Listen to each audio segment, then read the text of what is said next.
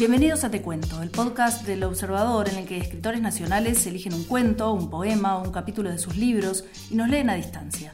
Soy Paula Escorza, editora de la sección Tendencias, y en este episodio conversamos con un periodista de la casa, Emanuel Bremerman, que todos los meses escribe Epígrafe, la newsletter del Observador sobre recomendaciones de libros. En este último capítulo queríamos repasar lo que pasó en 2020 con la literatura uruguaya, Emanuel. Sí, a priori uno pensaría que el 2020 eh, podría haber sido un año catastrófico para, todos los rubros de la cultura, ¿no? Eh, pero en realidad la literatura uruguaya vivió un año, me animaría a decir, bastante bueno e incluso muy bueno, porque, bueno, ahora lo vamos a repasar, pero pasó de todo. Hubo desde autores consagrados que volvieron a, a, la publicación, hubo recuperaciones muy importantes de obras que no estaban disponibles para los lectores del país. Hubo mucha internacionalización de determinados autores. Bueno, hubo un montón de cosas que, bueno, quizás podemos ir a empezar a repasarlas, ¿no? Empezamos, si querés, por los que volvieron, ¿no? Por los que volvieron a publicar este año. Sí, por ejemplo, eh, uno de los libros que más se comentaron en el año por, la importancia que tuvo para, para, lo que mencionamos recién, ¿no? Para esta cuestión de eh, la globalización de, de, su firma, de la firma de la autora, fue Mure Rosa de Fernanda Trías. Eh, un libro que se podría emparentar un poco con, lo que pasó este año en términos pandémicos, pero que sin embargo ella lo escribió mucho antes y el proyecto eh, es muy anterior a, todo lo que sucedió, pero bueno, fue como uno de los grandes acontecimientos literarios del año en Uruguay. Clasificó para el mapa de lenguas esta iniciativa de Penguin Random House que publica estos libros en todos los países hispanohablantes, así que bueno, le auguramos como un gran futuro a este, a este libro de Trías. También este, publicó Daniel Mella, volvió a la publicación después del hermano mayor, eh, el libro que, un poco lo trajo con fuerza al primer plano de, la literatura. Lo hizo con Visiones para Emo, un libro quizás más eh, que raya más lo autobiográfico que el anterior, eh, pero que aún así tiene muchísimas cosas valiosas para aportar. Luego también está la llegada de Mercedes Rosende a la editorial Planeta y con ella la publicación eh, de historias de mujeres feas en, el sello Tusquets, que, bueno, también fue como, como el salto, la salida de Rosende de la novela negra más como pura y dura a cuentos quizás de, otras características. Eh, tuvimos también a Cristina Petri Rossi con La Insumisa, a Federico Bañer con una novela que eh, la verdad eh, puede ser leída tanto por, lectores más chicos como adultos, que nunca digas tu nombre. Y en la colección disco, por ejemplo, tuvimos la publicación de Sobredosis de Diego Recoba, que a diferencia de otros textos de esa misma colección a cargo de, Estuario, eh, se salió un poco de lo que era más teoría o quizás entrevista o quizás incluso novela para escribir una historia que eh, de nuevo, toca lo más autobiográfico y lo vivencial. Eso fue como, quizás a grandes rasgos, este, las publicaciones de, estos autores. Hubo obviamente muchos más, eh, que se hace muy como largo quizás eh, mencionarlos a todos, pero esos fueron como los más interesantes. Hablabas de Fernanda Trías y hablabas también de la internacionalización de algunos autores. Ella fue uno de los casos ¿no? más notorios fue incluida en las listas del New York Times, por ejemplo. Sí, recientemente pasó el periodista Jorge Carrión, eh, le incluyó Mugre Rosa en uno de los libros, como en una de, sus listas de fin de año, que era básicamente libros eh, para la segunda mitad del siglo XXI o algo así fue, libros latinoamericanos. También pasó que La Azotea se reeditó en varios países, La Azotea es la primera novela de Fernanda Trías, y bueno, como dijimos, Mugre Rosa se metió en el mapa de lenguas, que siempre está bueno porque más lectores eh, de distintas partes de los países hispanohablantes van a poder acceder fácilmente a esta novela. Bueno, uno de los que no nombramos todavía, pero que es eh, una figura muy importante de la literatura y que este premio que recibe de alguna forma lo pone en un lugar de, mayor peso todavía, es eh, Juan Andrés Ferreira, que se ganó el Premio Nacional de Literatura Narrativa por Mil de Fiebre, un libro que escribió hace dos años que en su momento fue muy publicitado y muy leído y que ahora recibe entonces esta, esta condecoración. Sí, eh, Mil de Fiebre, hay, que aclarar que el Premio Nacional de Literatura está, está corrido dos años, entonces premia a, libros que se publicaron siempre dos años anterior. Este caso fue para Mil de Fiebre y casi que estaba cantado, porque es una de las, me animaría a decir, una de las grandes novelas que se han publicado en Uruguay en el siglo, en lo que va del siglo XXI. Ojalá que con este premio muchísimos más este, lectores se acerquen a él. Es un libro eh, que, verdad, eh, no salís igual de como entrás y también hablando un poco de esto del mapa de lenguas, Mil de entró este año al mapa de lenguas y se publicó en España y en otros países. Sé que en Argentina ha tenido como buena recepción, ojalá que en otros países también, porque mm, me parece que es una de las grandes muestras de, la literatura nacional de los últimos tiempos y de un autor que eh, debuta en la publicación con este libro. O sea que ojalá que, que que, que es como se le dice cariñosamente a Juan Ferreira, eh, continúe por esta senda que obviamente arrancó con todo, ¿no? Miles es un librazo. Mm. Otro de los libros que llegó también afuera fue El miserere de los cocodrilos de Mercedes Rosende, que fue seleccionado por The Guardian. Sí, como una de las mejores novelas negras recientes publicadas en el Reino Unido. Esto pasó, El miserere de los cocodrilos es un libro de hace algunos años ya de Rosende, pero lo que sucedió es que fue traducido al inglés eh, y obviamente enseguida despertó la, como la, curiosidad y también la admiración de muchos lectores en, el Reino Unido que accedieron a, Rosende, que está transitando un camino muy interesante fuera de fronteras. Eh, se podría decir que hoy por hoy es una de nuestras escritoras más eh, internacionales, junto quizás con Trías.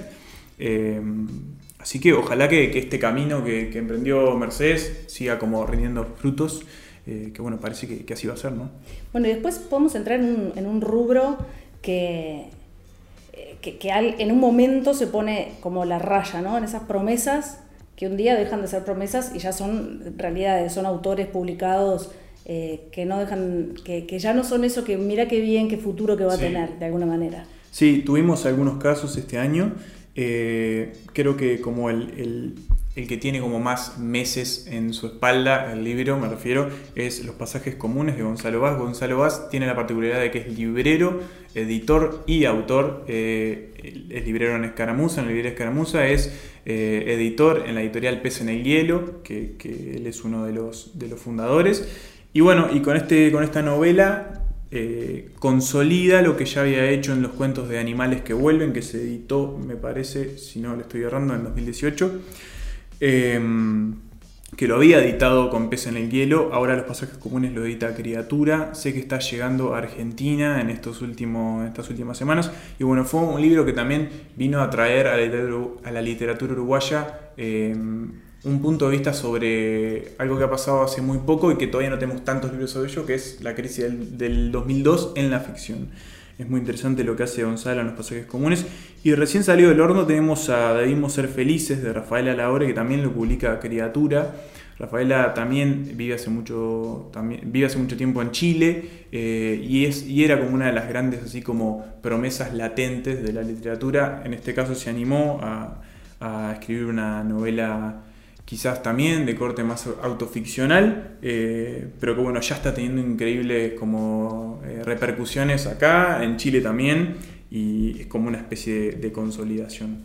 Y, luego queda quizás para cerrar como esta primera parte de libros publicados este año, eh, hacer mención a Cuentos de la Peste, porque también tiene que ver con este año, ¿no? con, con lo que ha pasado que fue una iniciativa de fin de siglo en la que convocó a varios autores para que escribieran cuentos sobre efectivamente lo que nos está pasando, el coronavirus, eh, o la peste en términos más generales. Pandemias.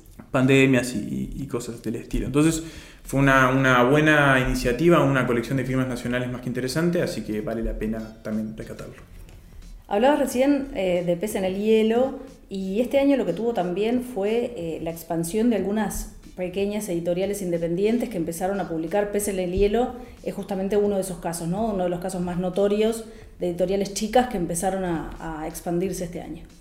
Sí, efectivamente, em, fue un año, a pesar de las dificultades de, expansión y de consolidación para algunas de estas editoriales independientes más pequeñas. Acá hay que hacer una diferencia porque obviamente eh, UM, por ejemplo, y Criatura o Estuario son editoriales independientes, no son los grandes eh, conglomerados de, literatura como pueden ser Planeta o, Penguin Random House, eh, pero han recorrido un trayecto más largo y más consolidado. En este caso hablamos de editoriales que son muy recientes, que hasta hace muy poco publicaban sus libros de manera muy artesanal. Pesenaguielo hizo como el salto eh, en los últimos ya años en cuanto a la calidad, pero, esos son esfuerzos como muy, muy personales y muy a pulmón y siempre vale destacar cuando, cuando se consolidan. Como vos decías, Paula, Pez en el publicó eh, al menos cuatro libros este año y algunos de ellos sonaron muy fuertes, como Papeles Suizos de José Arenas, que bueno, revolucionó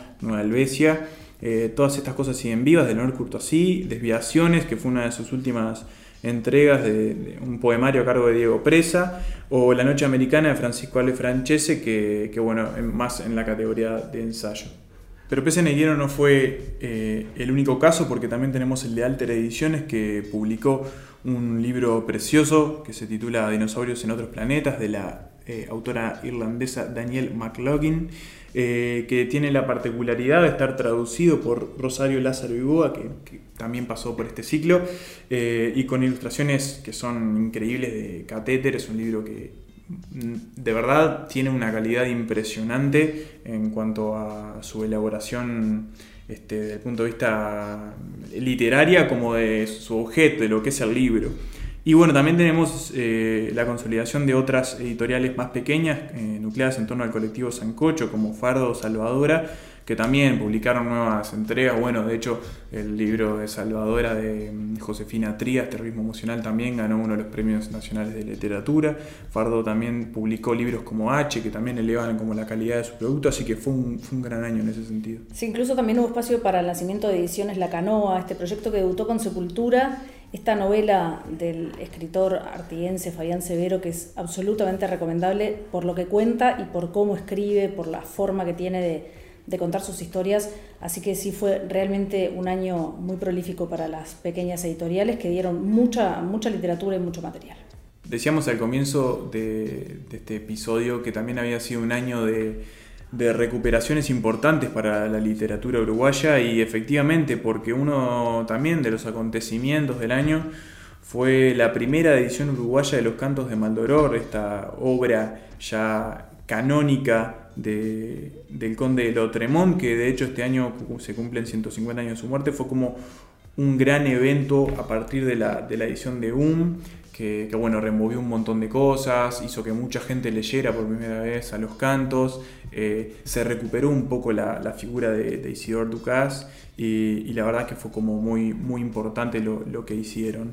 Eh, y después también tenemos una recuperación de criatura más reciente en el tiempo, que se preocupó por poner a disposición eh, en Uruguay otra reliquia que estaba casi que perdida, eh, La mujer desnuda de Armonía Somers, eh, una novela fundamental para, lo que es como aquellas primeras corrientes del feminismo y que además vino acompañada de una edición valiosísima y hermosa con, con ilustraciones que la verdad vale muchísimo la pena.